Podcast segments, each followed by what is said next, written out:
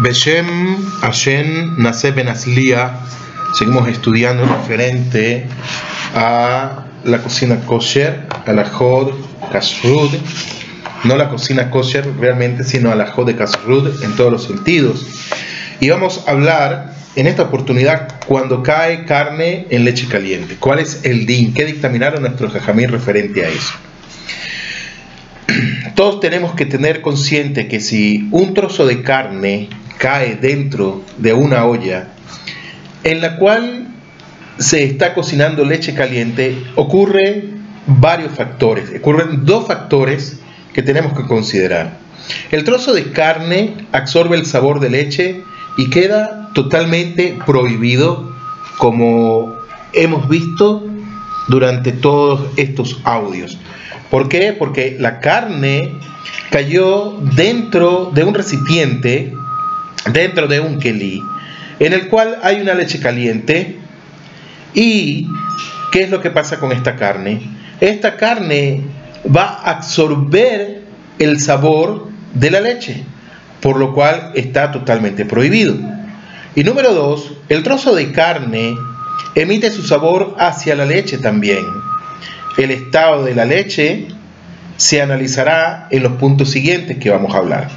Entonces tenemos en el punto número uno, el sabor de la leche se adhiere a la carne, pero también el sabor de la carne se va a transmitir a la leche. Ahora, tenemos que considerar la cantidad de sabor emitido por la carne. Dado que no es posible determinar con certeza la cantidad de sabor que es emitida por el trozo de carne, nuestros hajamim dictaminaron que debemos considerar que espere una cantidad igual a su propio volumen. De esta forma, con total seguridad, se evita caer en la prohibición de mezclar carne con leche. Y tenemos que tener eso mucho a consideración. Ahora, si la leche tiene un volumen que es shishim, 60 veces mayor que la carne, recordemos esto, shishim, 60 veces mayor que la carne, tenemos que considerar también aquí varios factores. La leche queda permitida porque, porque tiene shishim, y recordemos, batel shishim, que es decir, que si tiene 60 veces más que la carne como tal, va a anularlo y la leche queda permitida. Cuando que el sabor de carne no tiene un volumen suficiente para prohibirla. Es decir, la carne es muy pequeña comparado a lo que se está cocinando referente a la leche. Si es mucha mala cantidad, tiene 60 veces muchísimo más. La olla tiene el mismo estado que la leche. Ahora, la carne, ¿cuál es el din de la carne? La carne va a quedar prohibida, dado que absorbe completamente el sabor de la leche se debe quitar el trozo de carne de la leche y tirarlo, dado que está prohibido tener provecho de él, como vimos en el comienzo de los audios. Entonces tenemos que el sabor de carne es pequeño y se anula frente a la leche. El sabor de la leche penetra en la carne porque es una carne muy pequeña comparado con el volumen de la leche que tenemos, que es, que es shishim, que es 60 veces mayor que la carne. Dijimos entonces la carne queda totalmente prohibida y la leche que está caliente queda permitida porque, porque la, la, leche es mucho más eh, shishim que la carne que se está que, se, cayó dentro del el Kelí. Ahora, si la leche no tiene un volumen shishim 60 veces mayor que el de la carne, si la cantidad de la leche de la olla no alcanza un volumen 60 veces mayor al del trozo de carne, ocurrirá lo siguiente. La carne, como hemos visto, queda totalmente azul, queda totalmente prohibida. ¿Por qué queda prohibida? Porque absorbe completamente el sabor de la leche. ¿Y qué pasa con la leche? La leche queda prohibida. ¿Y por qué queda prohibida? Dado que absorbe una cantidad de sabor de carne que no se anula en shishim, en 60 veces. ¿Y cuál es el estado de la olla? también la olla quedará prohibida. Entonces tenemos que el sabor de la leche junto con el sabor de la carne en la leche caliente, el sabor de la leche es absorbido por la carne y esta queda prohibida. Y el sabor de la carne es absorbido por la leche y esta queda igualmente prohibida. ¿Y cuál es el estado de la olla? La olla va a quedar también prohibido. Ahora, ¿qué pasa cuando se derrama leche sobre carne caliente? Si se derrama leche en una olla en la cual se está cocinando carne, la leche se mezcla con el caldo y es absorbida por la carne. En consecuencia, la carne queda completamente prohibida a menos que está junto con el caldo tenga al menos un volumen 60 veces mayor que el volumen de la leche. Como vimos anteriormente, tenemos leche, la leche cayó dentro del caldo, va a quedar prohibido al menos que el caldo tenga un volumen de 60 veces mayor que el volumen de la leche, como estamos viendo. Si no es así, si los dos son iguales, todo el alimento va a quedar totalmente prohibido. Si la leche cayó directamente sobre un trozo de carne que está por encima del caldo, ¿cuál es el din de esto?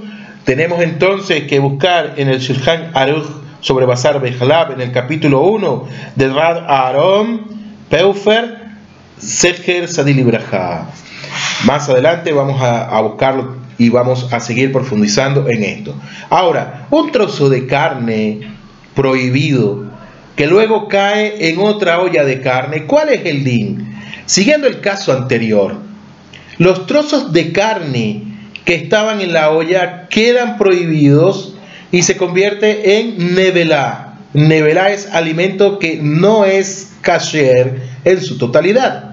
Por lo tanto, si uno de ellos cayese en otra cocción de carne, provocaría que también la carne de esta segunda olla queda prohibida, a menos que la segunda olla contenga como mínimo un volumen shishim mayor que el volumen del trozo que cayó en ella. Y es importante resaltar que es necesario que la segunda olla tenga al menos un volumen shishin mayor que el volumen de todo el trozo que entró en ella y no únicamente un volumen shishin superior al de la leche que cayó en la primera. ¿Y cuál es el motivo de esto? El motivo de esta regla es que como fue explicado anteriormente, como lo dijimos anteriormente, en el momento en que se prohíbe el primer trozo de carne, se considera que todo su volumen está totalmente prohibido y no únicamente el volumen de la leche que absorbió. Y esto se denomina en hebreo Hatijana Asid Nevelá, es decir, el trozo completo pasa a ser Nevelá. Para los sefaradín, el trozo de la carne no pasa a ser Nevelá, si el alimento estaba prohibido de Rabanán, por ejemplo. Si en la primera olla se estaba cocinando pollo en lugar de carne roja, será suficiente que la segunda olla tenga un volumen shishin mayor que el de la leche que cayó en la primera olla, aunque no sea 60 superior al del pollo. Entonces tenemos, como dijimos, Hatija Naasit Nevelá, el trozo mismo se hace Nevelá. Dijimos que tenemos una olla donde hay uno entre 60.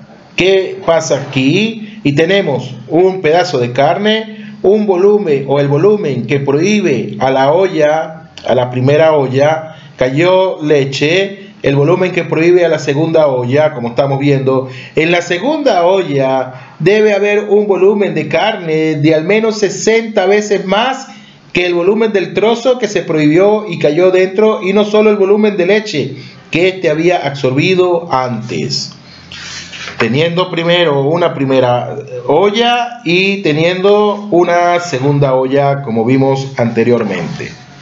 Ahora, la alajá le maase, un trozo que había quedado prohibido cae dentro de la olla.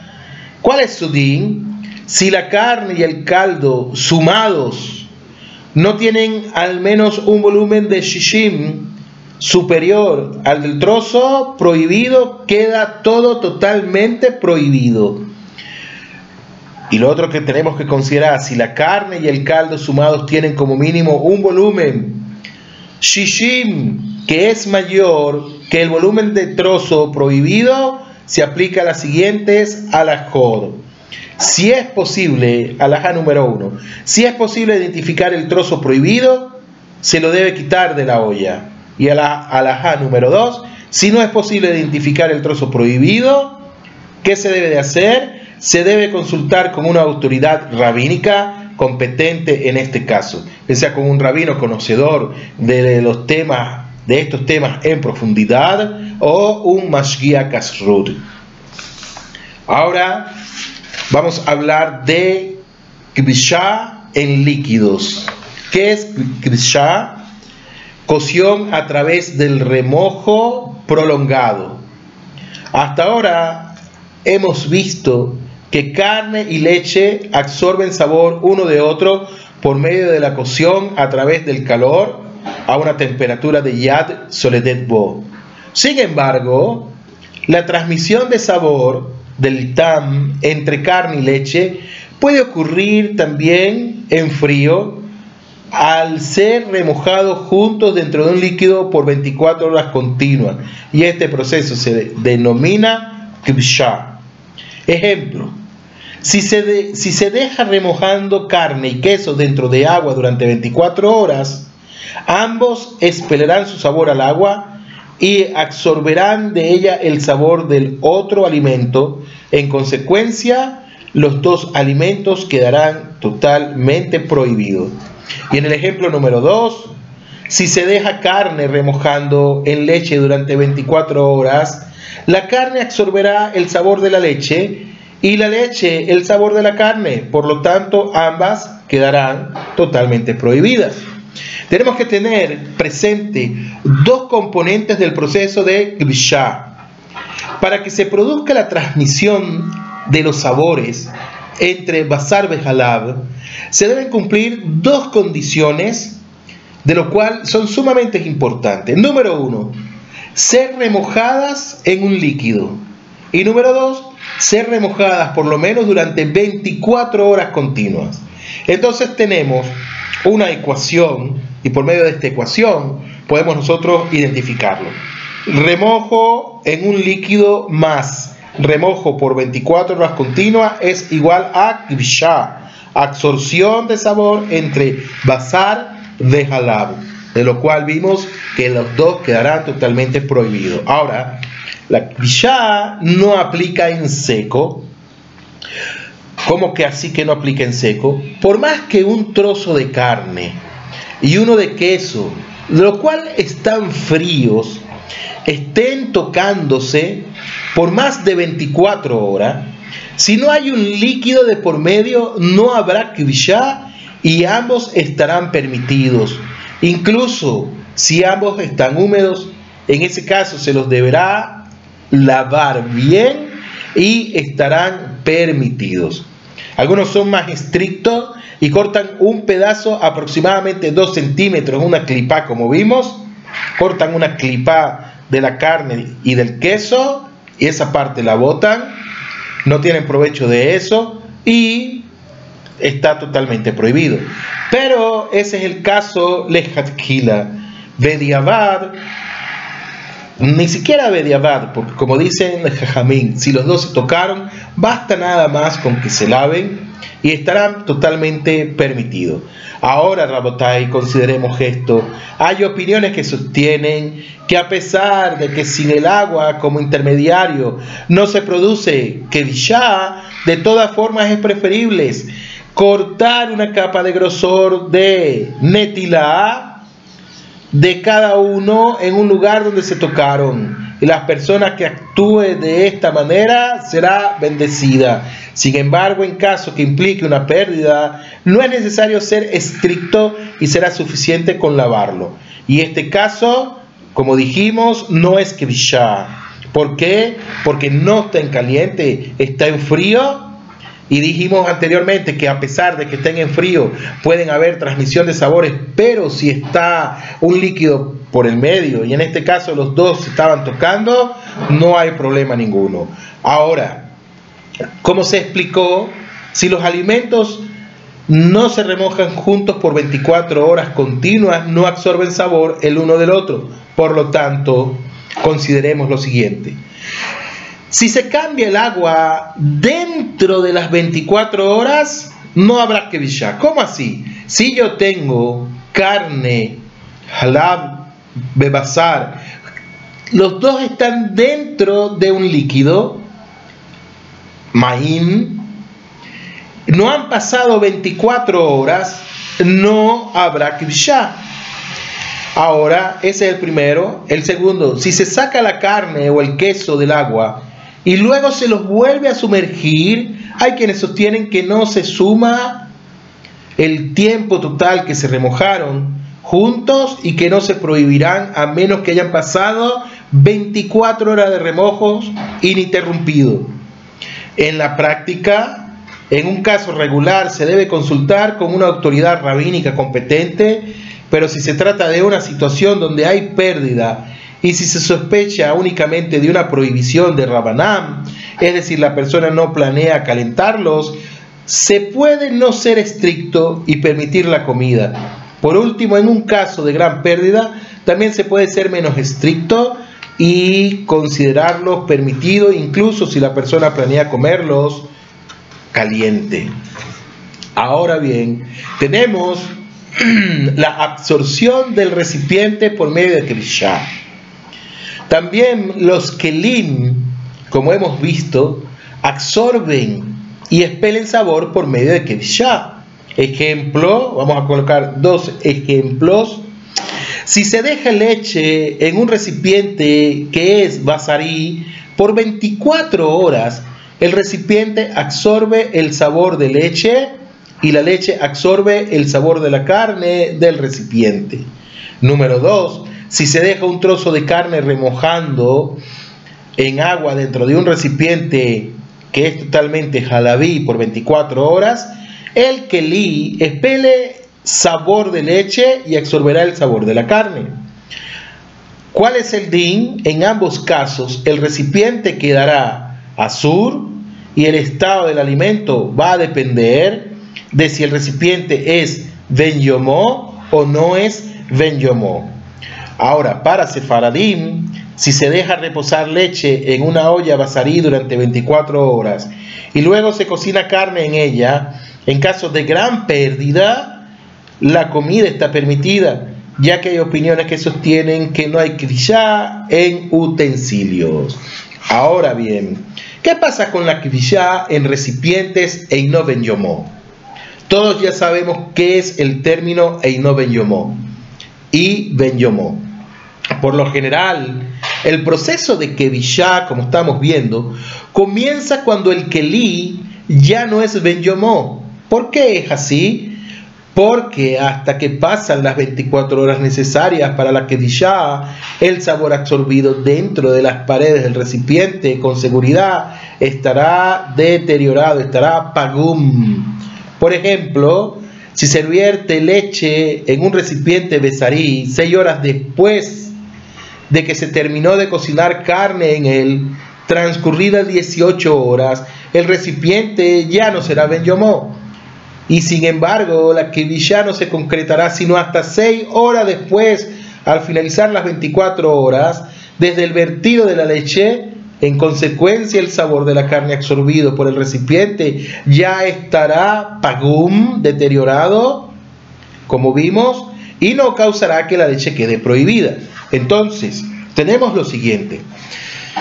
Tenemos 24 horas, que es el indicador del tiempo que nos está dando la alajá, y en él se pone, eh, tenemos un kelí, se pone carne fría en un kelí con agua el tiempo determinado, como dijimos, de 24 horas. Cuando se concreta la kevishá, el sabor pagún de la olla, no prohíbe el alimento. Ahora, tenemos el otro caso. Comienza a contar las 24 horas para que se descomponga el sabor de la olla. Tenemos el tiempo ya determinado de 24. El sabor absorbido por la olla ya está descompuesto, es pagún. Entonces, la explicación de esto es lo siguiente. Se terminó de cocinar en el recipiente basarí, se sacó de este la carne y se lo limpió bien. Luego de seis horas ingresó leche fría al recipiente.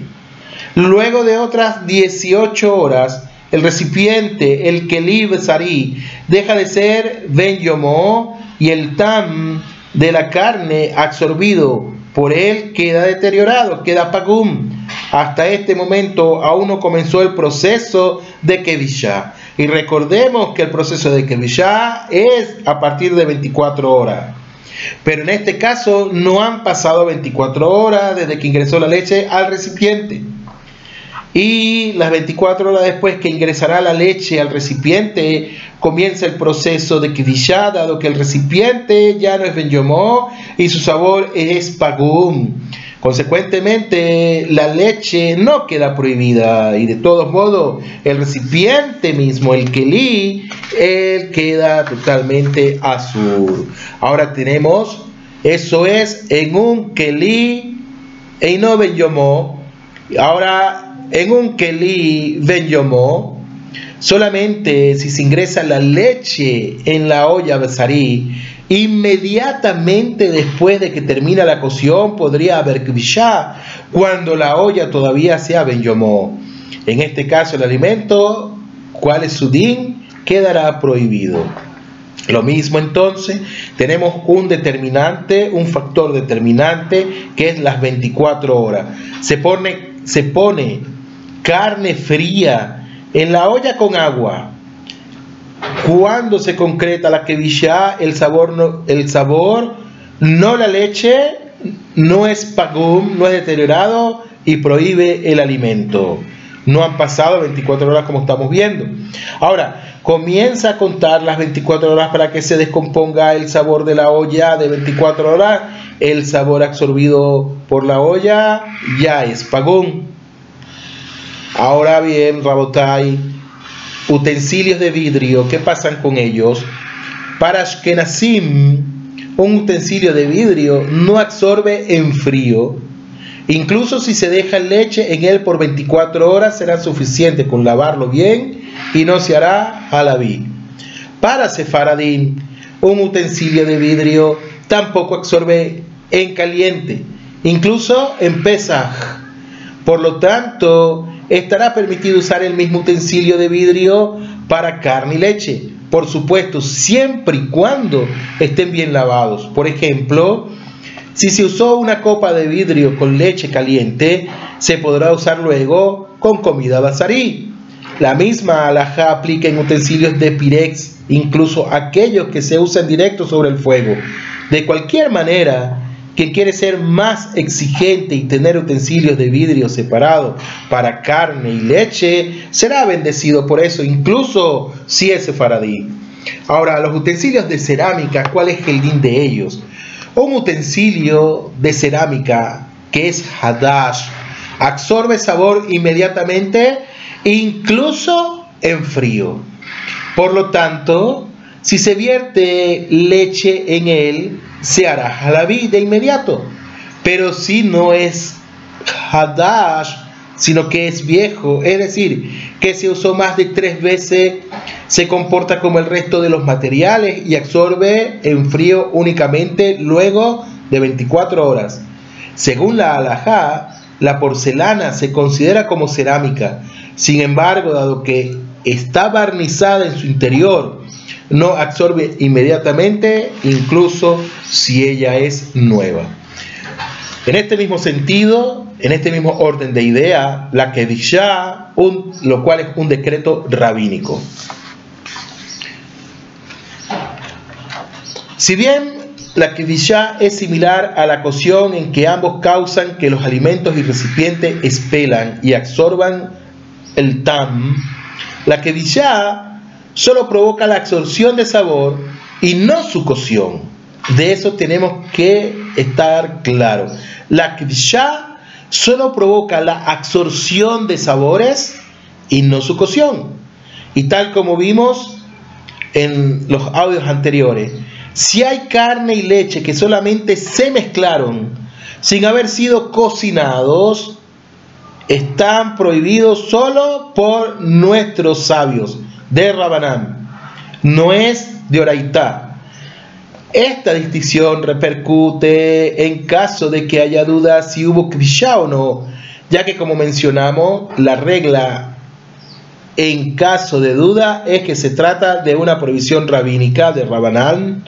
Se puede ser menos exigentes y permitir el alimento en cuestión. En cambio, si se trata de una prohibición de oraitá, se debe ser exigente y prohibir el alimento.